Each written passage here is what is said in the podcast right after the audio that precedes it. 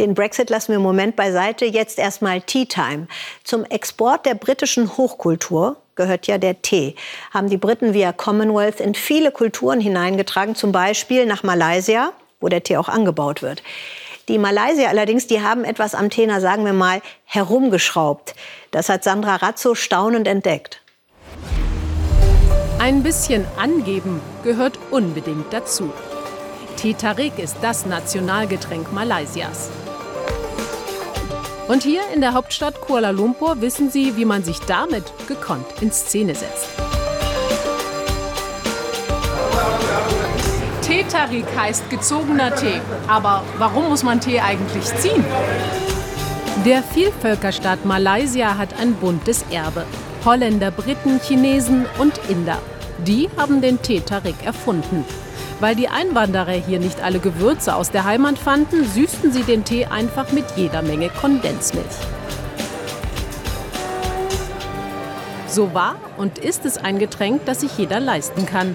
30 Cent pro Glas.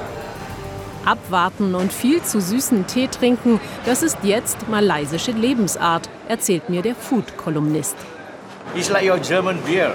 Das ist wie mit eurem deutschen Bier, ein Getränk, das alle gesellschaftlichen Schichten miteinander verbindet. Aber Muslime trinken ja keinen Alkohol, deshalb sitzen wir bei Tee gesellig beieinander und diskutieren über das Leben, wenn Zeit ist. Und von hier kommt der Nachschub, den Cameron Highlands. Britische Kolonialherren haben hier Anfang des 20. Jahrhunderts die ersten Teesträucher gepflanzt. Das Klima in den Bergen ist perfekt fürs Aroma. Zurück in Kuala Lumpur und zu meiner Ausgangsfrage. Warum den Tee ziehen und nicht einfach umrühren?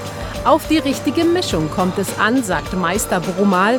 Und die perfekte Schaumkrone.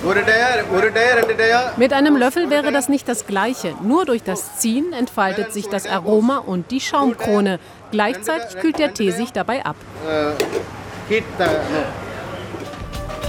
Gezogen statt gerührt. Sieht ja auch viel besser aus, finde ich. Naja, wenn man es kann zumindest.